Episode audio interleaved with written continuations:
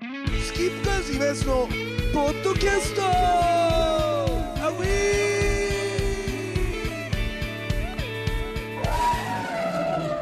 今日もですねパークダイナー茨城つくばのですねえパークダイナーの、えー楽屋からお送りするわけでございますここでですね新規のゲストでございます今日の対バン、えー、虹色のボーカルターボくんでございますよろしくお願いしますターボですねえよろしくお願いしますありがターとボくんうございまもこすこれで2回目ですもんねそうですね。対バンでご一緒させていただいて、ねえありがとうございますとんでもないです。こちらこそありがとう俺ございねます。ターボくんね、はい全然関係ない話なんだけど、え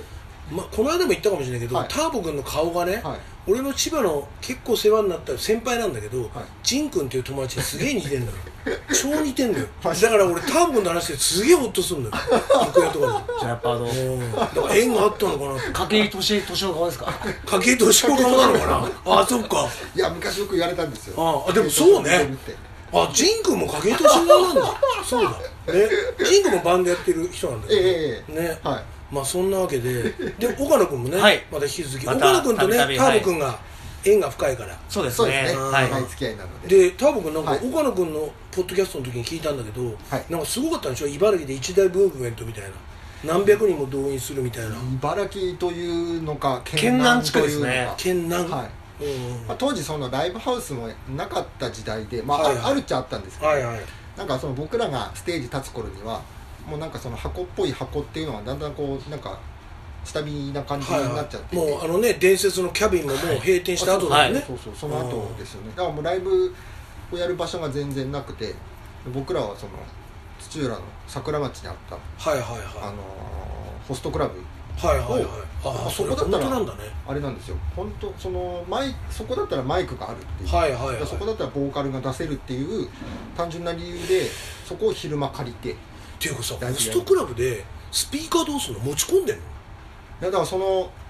なんて言うんでしょあうホストたちがパフォーマンスでホストあそうやかるマイクだけですシャ喋る据え置きシャンパンありましたあのあそうそうそうそうそう、時に使ってるものはいだけある、あれだけあるだからバーシャルとかベアンとかドラムは持ち込みで持ち込んで、はいえそれを昼間入れてホストクラブのお客呼んでそうですでホストクラブは無料で貸してくれるのいや払うんでいしょや場所代まあは仲介人がいまして、うんちょっと怪しいおじさんがいたんです けどまあ彼らから巻き上げられてたんですよねあーでそこで定期的にやってましたね月毎月やってます月多い時で月2とかイベントは制作してましたねえーすごいねなんかでも本当入った時でマックス200とかは入ってた入 200? ってましたすごいねあ昼でしとあょしかもの騎乗プラザっていうその公共の施設、うんうんそこはもう300400ぐらい入るとこでやっぱ200人ぐらい入ってましたねす200ごいね、はいもうそれあれじゃんもうある種の町おこしでもあるじゃんそうロでッすクね町おこしかだもしれないですねうん今思えでもそういうなんつうのその連動した動きがあってそれで盛り上げてでいよいよパークダイナーにつながるってことそうですねうんあのここはどうやら、まあ、さっきと同じような店で環境があって、どうやらやれるらしいっていう、うんうんまあ、情報を仕入れてで、まあ、エントリーしに行った感じですねあーでそこのバイトもして岡野君その後にバイトをは始めてあーえその時ターボ君ももうパークダイナーとか出始めた時なのばちょうどだから岡野とその初めて、まあ、その元のパークダイナーに一緒に足運んででそこから当時僕は岡野と一緒にピンクハウスっていうバンドをはいはいはいはい組んだ組んで間もなかった時期であそっかターボ君はもともとベースなんだもんねそうなんですよで岡野君の後ろで弾いてたってこと岡野君スリーピースですそねうだよね、はいはいはいはいはいあじゃあピンクハウスなんだもとの初代メそうンでバーすで初す代メンバあーのあのピンクハウスなんだあのあのじゃないですあのじゃないですまあ今もいるしね、ちゃんとはいはい再結成してますかはい作った当時のメンバーら。へそうなんえ。じゃあそれでパークダイナーそうです出始めなんだ。はい面白いね。それが97年ですねへえ。じゃあうちがちょうどデビューした。そうで。すああそうですねあー今井さなんるほがどデビューした時ですよねじゃあでもそれでそういうのがあって結局ターボ君は虹色ってバンドになって。いろいろ経てですねそううんそこを経てですねまあその後いろいろ動きはあったっちゃあったんですけあどそのー後のうちにっていう感じで日露結成は2010年とかなのであーじゃあもうパークダイの足足運び始めて初めての頃からもうずっと僕自身バンドの移り変わりは結構あったんですよあーそうなの。えなんでベースやってたのに ボーカルになるの？突如ずっと作ってたのか。いやベース自体それがあのもともと他の楽器やるつもりはなかったんですよ、うん中学の時はギター弾いたりはしてましたけど、うんうんうんバンバンドを結成するって自分のバンド組んだ時にはもうベーシストだったんですけうど、んそれでずっと他のバンドこう移り変わってってもずっとベーシストだったんですけど、うんうんその自分が最後に虹色作った時も最初はベースだったんですよはいはいはいベースボーカルでやってて、ベースボーカルだった、はいうんうんうんで当時のベースがあじゃあ当時のギターとかが抜けた後にもうメンバーがじゃあギター入れるのかどうなのかの話になった時に岡野が「お前ギター弾け」って言ってうんうん「分かったじゃあ俺ギター弾く」って言ってええギター弾き始めた感じでしたねそうなんだ、はすごいね岡野がこうじゃあバンドそのいろんな、まあ、後輩か一応はい虹色は、はい後輩バンドたちのこう育成じゃないけどまあ、一応あのまあそうですねアドバイス的なことはうんまあいろいろここいつとこいつがバンドローンになってしまったのあーで一緒にやったらどうあーでもそれいいことだよね割とこの箱の中うでんその出会ったり皆さんしてるんでうんうんうんきっかけはサポートできればいいかなっていうなるほどい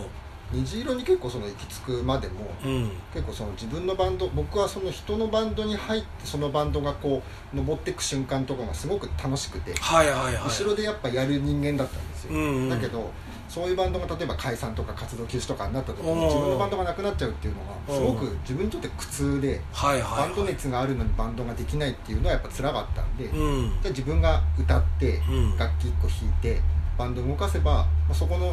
くつかのリスクは自分が背負えるから自分がやる気あればなるほバンドどはね続けられる作れるだろうと思って作ったのが虹色だったんですへえいい話だねそれもね もう全体を見てるもんね多分ね,、まあそうですね割とそのライブシーン全体を、はい自分の音楽、まあ、やりたいって気持ちもあるけど、ええそれプラスってことだもんねそうですねうん面白いねじゃあそれでそのなんつうのかな虹色をまあやり始めて、はい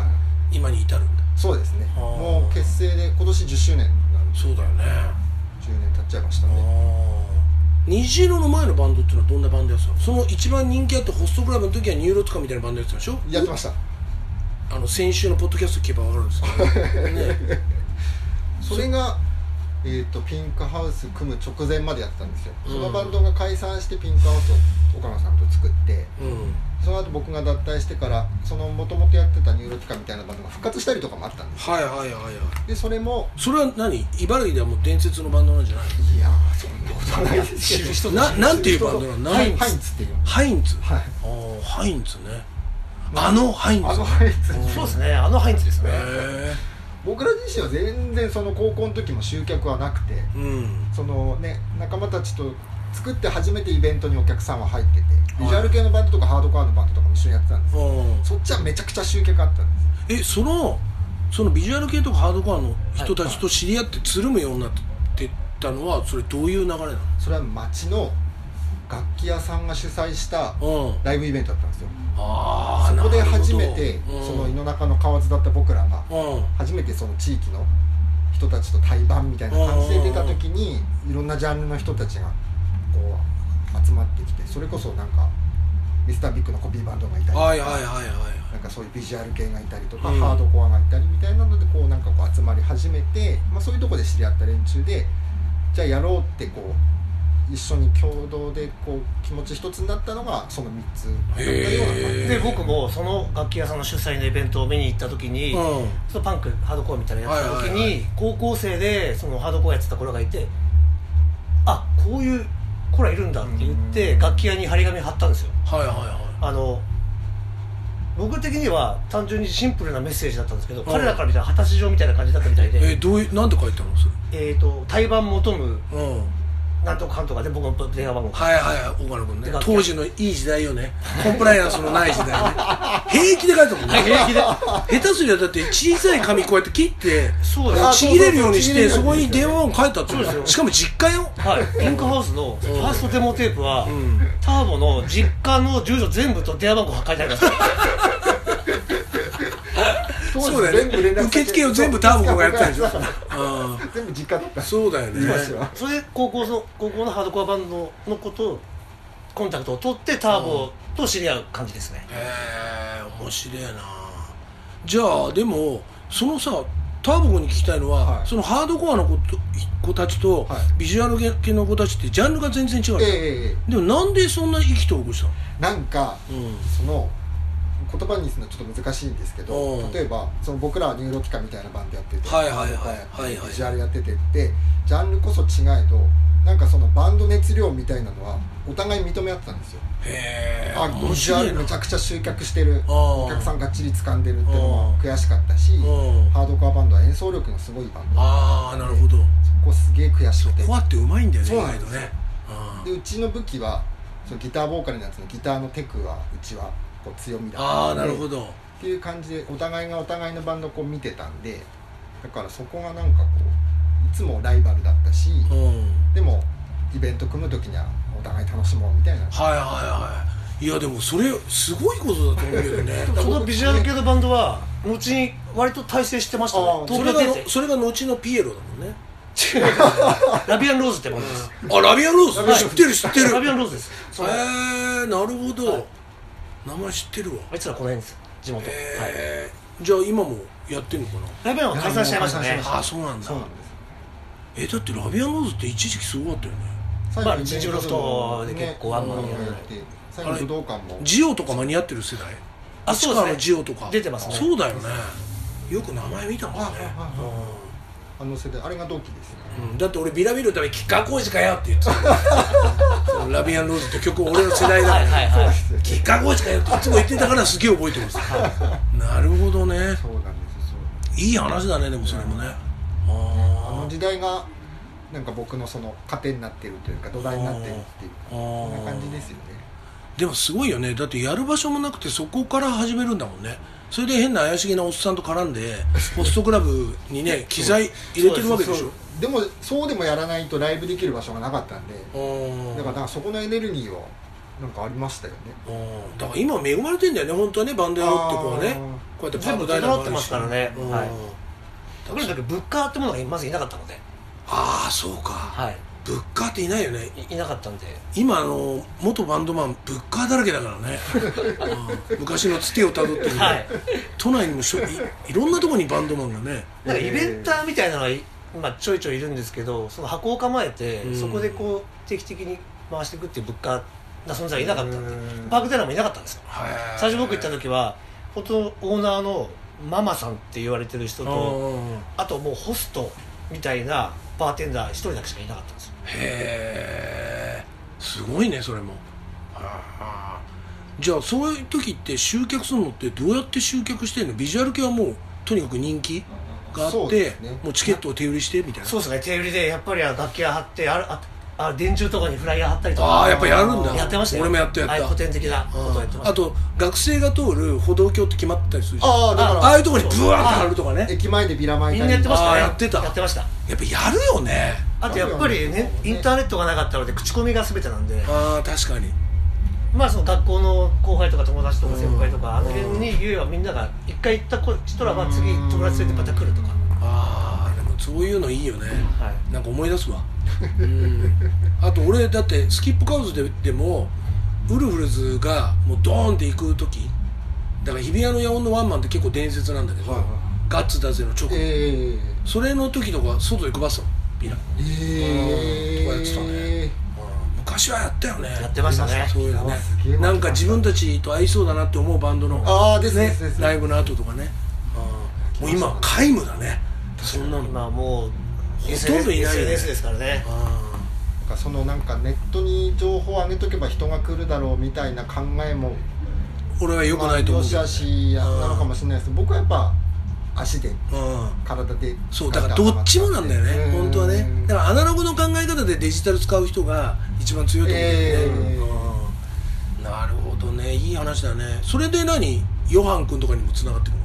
彼今日の対はバンの彼はそうですねハーベストだっけはい彼はまあ元のバンドでがあって最初弾き語りでパークデラ来たんですけどはいはいなんかメンバーいなくてうんうんでメンバーを従えて改めてそのバンドで来るんですけどそのバンドもベースがいろいろ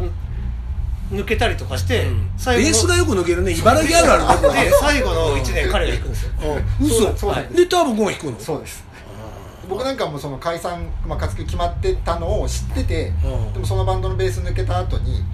まああのバンドのエネルギーは僕はずっとこう憧れてたというか、はいはい認めてたはい浜小路ヨハンの才能を認めてたんで、うんあのバンドいいなと思ってでもベースがサポートになった時にあれって思ってで岡野君に岡野さんに聞いたらあそこベース抜けたんだってうんターボお前あそこでベース弾けた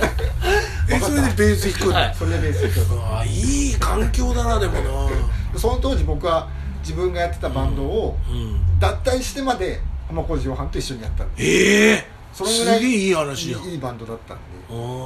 本当活動してた僕が関わってからは活動時間はそんな本当1年ない時間ぐらいでしたけど、うん本当あの短い時間があったからえそんでなんでターボ君そこまでしてたのに抜けちゃうのそのバンドがそそれそれはのバンドが終わっちゃったんですよハーベストが終わっちゃったもう終わるの決まってまあハーベストのて電子版その時にベースがいなくなって最後を弾いたって感じですで最後見とってそうですそうでです一回ハーベスト解散してんだそうですであ今再結そ成そうまあ違うバンドですね今は違うバンドな違うのバンドですああ、はい今は浜今はハーベストですけどハーベスそトの時のその彼が弾いてたバンドは違うバンドですまずああそうか、はいメンバーも全然違うバンドで今浜小路ヨハンが戻ってきて茨城の浜小路ヨハンがそれでハーベストになるわけねそうですそうねですねああなるほどヨハン君も独特だもんね面白いというかうん何なんだろうなあの2枚目なのにすごい2枚目だよねあルックスですかあロックスあはいはいハーベ2スト枚ね目だけどなんかとぼけてるよねそれ なんか2枚目ですげえ上半身かっこいいのに下半身裸みたいな感じし ないなんかあーイメージ俺の言いたいこと伝わるかわらかりますわかるわかりますあれいやだらしないんですよいやだらしないってことじゃないけど、はいはなんかその感じ人間的にだらしないんですそこの面白さないなんかた,、そうですねただのなんか格好つけてるハンサムじゃないじゃんあそうですねあーそうですねそこがなんかすげえ面白いなそのキャラなのかわかんないですけど、うんうんそれこそ本当商店街のイベントだったりとか、うんいろんなこの街のイベントなんかでもギター一本で簡単に歌う人は間いなはいんで、はいそこはこう地方地域の人間から愛される理由の一つですよね、うんまあ彼は中身が2枚目じゃないんで二枚目じゃないね、はいそこがいいなと思ったのこれこの間話した時も茨城にはまだ逸材いるなと思ったの、でもパクダイナまだまだいろんなういますいますんでね面白いの変な人いっぱいいるよねまだまだいます大体岡野君も変だもんねだってね本当ですかそういう意味ではめちゃめちゃ不思議だなと思うけど虹色の他のメンバーとかどうやって見つけたのじゃ虹色のメンバーはだ僕のその結成してすぐに、まあ、ドラムとかギターが抜けて僕一人になった時あ、に、そのうん、それ他大変だよねいきなり抜けちゃうのいきなり一人になってうん半年ぐらい1年か1年ぐらい一人になってでドラムを、まあ、メンバー募集してはいはいあ当時入ってくれたのが今の現ドラムの高田あーそうなんだで僕はその自分から募集もかけたのはかけたんですけど、うんまあ名乗り出てくれた人間の方がやる気はあるはいはいはこいつと一緒にやりたいなよりも名乗り出てくれた人間と一緒にやりたいながあったんで、いうんうんだから高田は名乗り出てくれたんで高田が、まあ、その当時やっぱドラムあんま上手くなかった時代うんうんうでん俺もギター弾くからギター上手くなる頃にはお互い楽器上手くなっているなってるよきっとみたいへなー励まし合いながらだへったー感じですすげえなそういうドラマチックなことがあんだね 茨城濃いよねそうやって考えるとねエピソードが本当ですかあーミッドライトハウスも濃いのかなこんなにライトハウスはでもやっぱり歴史はやっぱありますよね地元バンドも、だよね今最近はあんま聞かないです稲葉さんもすごけいどもんねうんなるほどね